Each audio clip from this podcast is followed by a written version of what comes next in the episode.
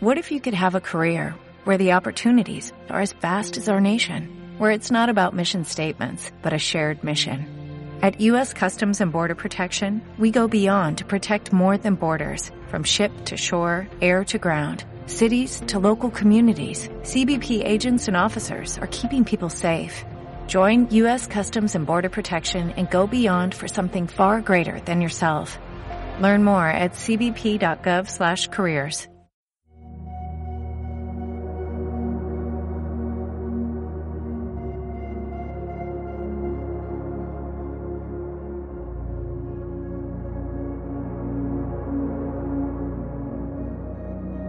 enraizado en las entrañas, transmitido por los tiempos, un legado que mantenemos vivo.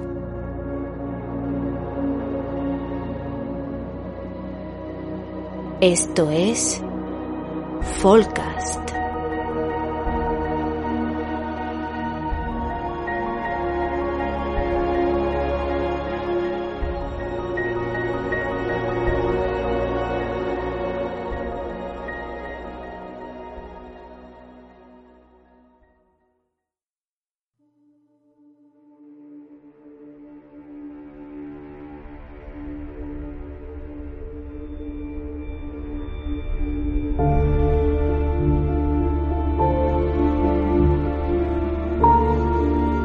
Aunque la comparación pueda resultar algo desorbitada, los tiempos del descubrimiento del Nuevo Mundo no debieron distar demasiado de los de la exploración espacial. Un grupo de hombres se hace a la mar con el objetivo de descubrir nuevos horizontes, nuevas formas de vida y también, claro está, hacer fortuna. Cuanto más nos alejamos de nuestra zona de confort, cuanto más nos adentramos en tierras desconocidas, la barrera de lo que consideramos posible o entendemos por normal se hace cada vez más delgada. ¿Es que acaso hubiéramos considerado la vida sin oxígeno? ¿La posibilidad de flotar con la ausencia de fuerza gravitatoria en el espacio? ¿Podríamos haber dado por cierto hace unos años que había planetas como el nuestro orbitando otras estrellas? Probablemente no. Seguro que aquellos investigadores comenzaron a descubrir un universo fantástico que jamás hubieran imaginado y en el que cualquier cosa era posible.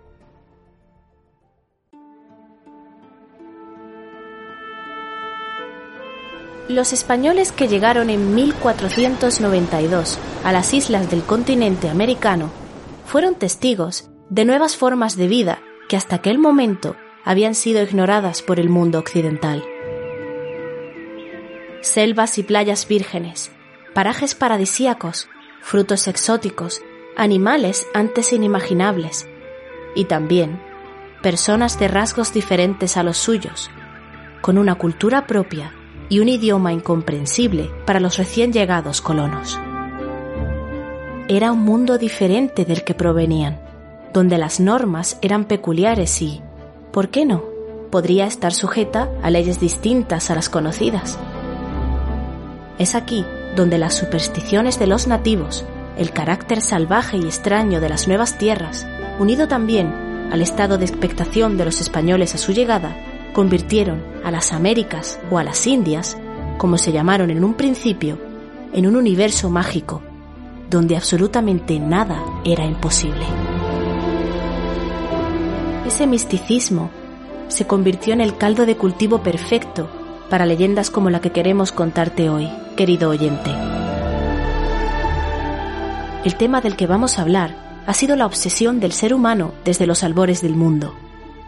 Como el mítico grupo musical Queen planteaba en su canción Who Wants to Live Forever, ¿tú qué opinas? ¿Querrías vivir para siempre? ¿Te gustaría conservar tu piel siempre tersa y tus energías siempre renovadas a pesar del paso del tiempo? ¿Ver cómo tus allegados y amigos envejecen? ¿Cómo el mundo cambia mientras tú te mantienes imperturbable? Estos anhelos por conseguir la deseada inmortalidad o la belleza perpetua eran, teóricamente, saciados con agua. Sí, sí, estás escuchando bien. Con un sorbo de agua procedente de la fuente de la eterna juventud. Y si hablamos de este quimérico manantial, es imposible no hacer ninguna referencia a su principal perseguidor según nos ha llegado a oídas con el paso de los tiempos. Se trata de un español llamado Juan Ponce de León. ¿Te suena familiar este nombre? ¿No? Hoy, en Folcast, vamos en búsqueda de esta mítica fuente y seguiremos los pasos del que fue el primer español en pisar las tierras de Florida.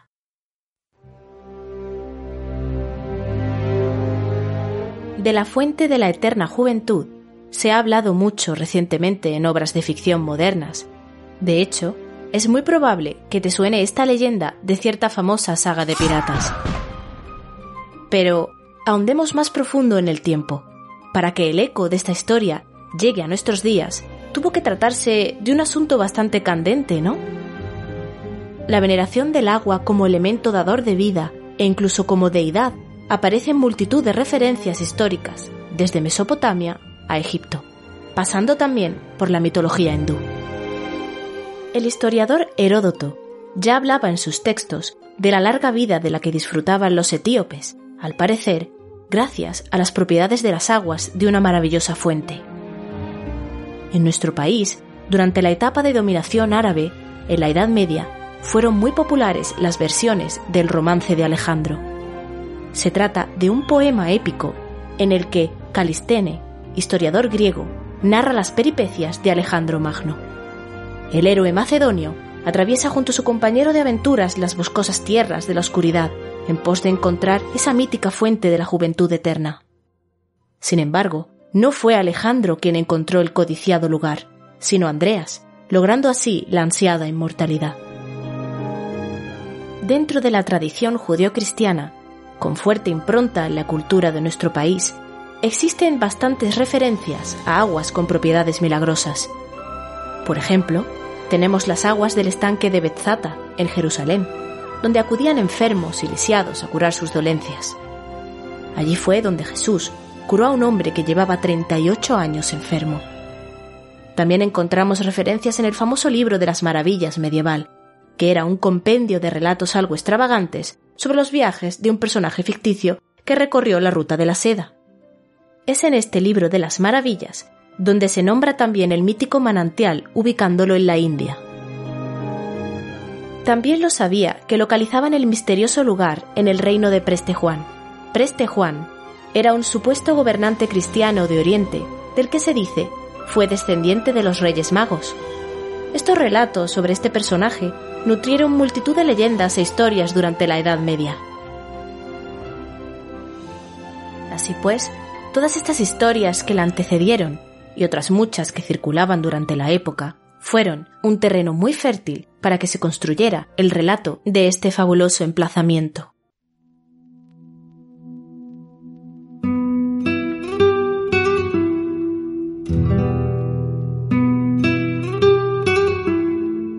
Pero, ¿Qué hay del hombre del que se dice navegó hasta la vejez, bañándose en cada estanque, remontando cada río del Nuevo Mundo con la esperanza de encontrar su soñado Jordán, perdiendo así los últimos años de su vida? Juan Ponce de León nació en el que hoy es el municipio de Santervás de Campos, Valladolid, en 1474. Hombre de tierra firme durante sus comienzos, participó en la campaña de Granada contra los musulmanes durante los últimos coletazos de la Reconquista. Fue en 1492, además del año en el que se dice que descubrieron las Américas, el año en el que los reyes católicos conquistaron el reino nazarí de Granada, poniendo punto final a un conflicto que ya duraba más de 750 años. Sus galones como militar además de una posible labor como paje del mismísimo Fernando de Aragón, le granjearon una posibilidad única. A oídos del vallisoletano llegaron los rumores del gran viaje de Cristóbal Colón. Oro procedente de tierras desconocidas, gentes ignotas, lugares paradisiacos. No cupo duda posible. Ponce, dando por acabada la guerra, deseoso de encontrar una nueva ocupación de provecho, y gracias a sus contactos, se enroló en 1493 en el segundo viaje de Colón. Como si de una revelación se tratase, Ponce no cesó en su empeño de conseguir un porvenir de aquel nuevo descubrimiento. Llegó en años posteriores a la isla de la Española, lo que hoy es Haití y República Dominicana. Allí en la Española se casó, tuvo tres hijas y su capital creció y creció, así como su responsabilidad. En 1508 fue enviado a la isla de Borinquen, que los españoles bautizaron como San Juan, actual Puerto Rico. Tomó control rápido de la isla y más tarde fue nombrado gobernador gracias a su excelente relación con el cacique nativo Acuellabana. Pero no todo sería éxito en la vida de Juan Ponce. Pronto se vio en disputa con Diego Colón, hijo del mismísimo descubridor de las Indias, por el control del actual Puerto Rico. Ponce perdió su posición de poder en 1511. Desencantado, inseguro a causa de la estabilidad perdida y con la rabia aún en sus carnes, llegó a sus oídos la historia de la rica tierra de Bimini, Boyuca o Ananeo. Según los nativos, al norte de las tierras conocidas, había un terreno rico y próspero, donde los milagros eran posibles y hasta donde a veces peregrinaban hacia un río que curaba toda enfermedad, convertía al anciano en mozo y hasta decían que otorgaba la felicidad. Esta historia que llegó a oídas de Ponce apareció también expresada en la carta del cronista Pedro Mártir de Aglería dirigida al Papa León X. Fue entonces cuando se comenzó a divulgar la idea de la fuente de la eterna juventud. Entre las islas situadas al norte de la Española hay una, situada a 325 leguas de distancia, donde hay una fuente perenne de agua viva, de tan maravillosa virtud que bebiéndola con ánimo sereno da a los ancianos una juventud primordial. Y le aseguro a vuestra santidad que esto no es un decir sin fundamento, pero si su santidad desea saber mi opinión sobre dicha fuente, le diría que no atribuyo tal poder a la naturaleza, sino a Dios omnipotente, que se reservó esta prerrogativa para atraer hacia sí el corazón de los hombres.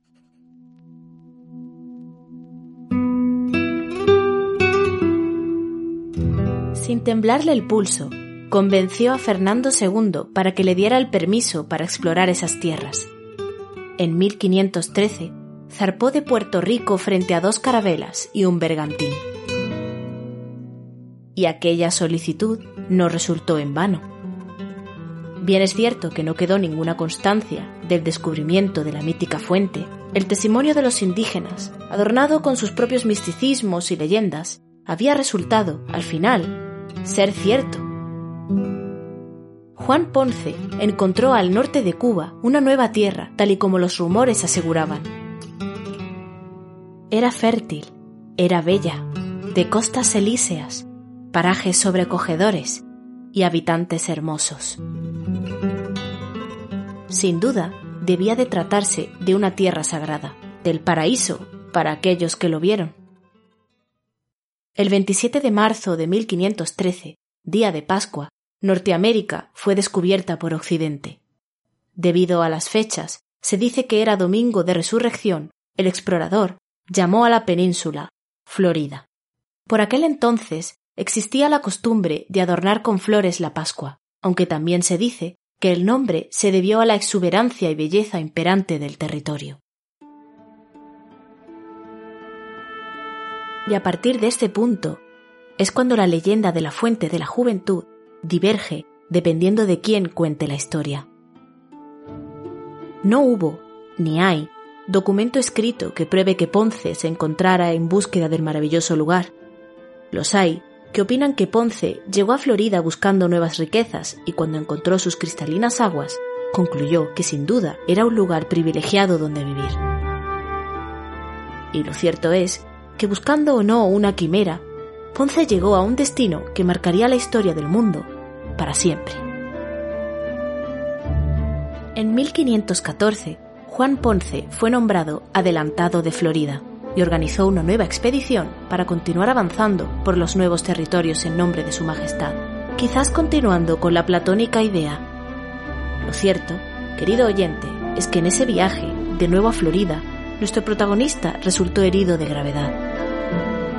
La hueste española fue diezmada y una flecha envenenada lanzada por un indígena del lugar provocó su posterior muerte en 1521, en Cuba, donde fue atendido. Ese último viaje marcaría el progreso de la exploración y posterior colonización de las tierras del sur de Norteamérica y el final de Juan Ponce de León. Pero, ¿qué fue de la fuente de la que supuestamente este hombre estaba obsesionado? Debes saber, querido oyente, que esta leyenda es apócrifa a su protagonista, pues las voces que hablaban de un Ponce viejo y agotado, buscando las bondades del deseado estanque, se hicieron eco una vez desapareció de la tierra. Sí es cierto que aunque durante su vida esta historia pudo llegar a sus oídos, y por qué no, determinar sus viajes, no tenemos nada que así lo asegure. Sin embargo, en 1575, ya estando muerto Ponce, en las memorias de Hernando de Escalante y Fontaneda, se aseguraba la mítica búsqueda. Fontaneda, que afirmaba haber pasado 17 años en Florida con los indios durante su niñez, habla de las aguas de un legendario río llamado Jordán y de Ponce de León buscándolas. Que no había estanque donde no se bañara, que no había río que no remontara, y no había aguas que no probara. Aún así, Fontaneda se mostraba bastante escéptico con estas historias. Fue Antonio Herrera de Tordesillas, en Historia General de los Hechos de los Castellanos en las Islas y Tierra Firme del Mar Océano, quien afirmó que los caciques nativos visitaban regularmente la conocida fuente, que un frágil anciano se volvía tan completamente restaurado que podía reanudar todos los ejercicios del hombre, tomar una nueva esposa y engendrar más hijos, y también añade la desesperada búsqueda de los españoles por encontrarla. Estas dos últimas referencias conforman los principales escritos que sustentan la teoría de que Juan Ponce de León buscaba la fuente de la eterna juventud.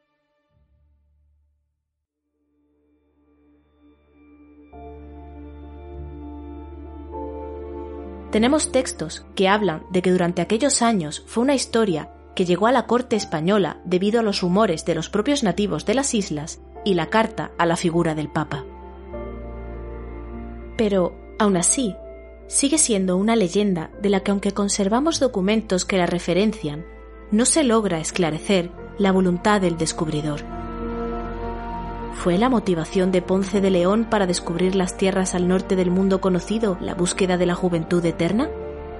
¿Fue, por el contrario, y como en las cartas al rey figura, la búsqueda de riquezas y nuevos cargos tras la pérdida del gobierno de Puerto Rico? ¿Fue la leyenda de la fuente de la eterna juventud de Bimini una exacerbación mística de los indígenas que fue escuchada por los españoles? Quizás una táctica de difamación al nombre del adelantado de Florida tras su muerte, como algunos autores indican? Lo que sí es cierto, querido oyente, es que la figura de Juan Ponce de León y Figueroa sigue presente en lugares tan distantes como San Juan, en Puerto Rico, y Miami, en Florida, donde aún continúan erigidos monumentos conmemorativos a la persona que dio a conocer un nuevo continente al resto del mundo. A pesar de toda la leyenda fantástica tras este personaje histórico y su posible polémica como colonizador, aquello por lo que alcanzó la inmortalidad y por lo que se le rememora, es por haber encontrado las aguas de Florida para el resto del mundo.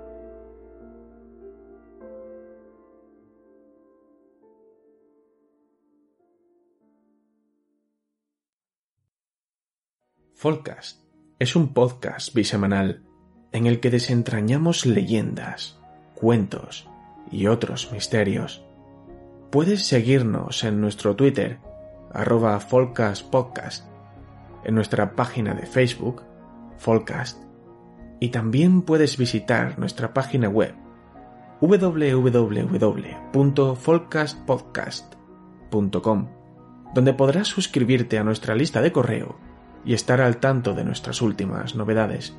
Además, Te recordamos que puedes escuchar este y otros episodios más en nuestros canales de iBooks, Spotify, Google Podcast, Apple Podcast y YouTube. Salud y buenos augurios.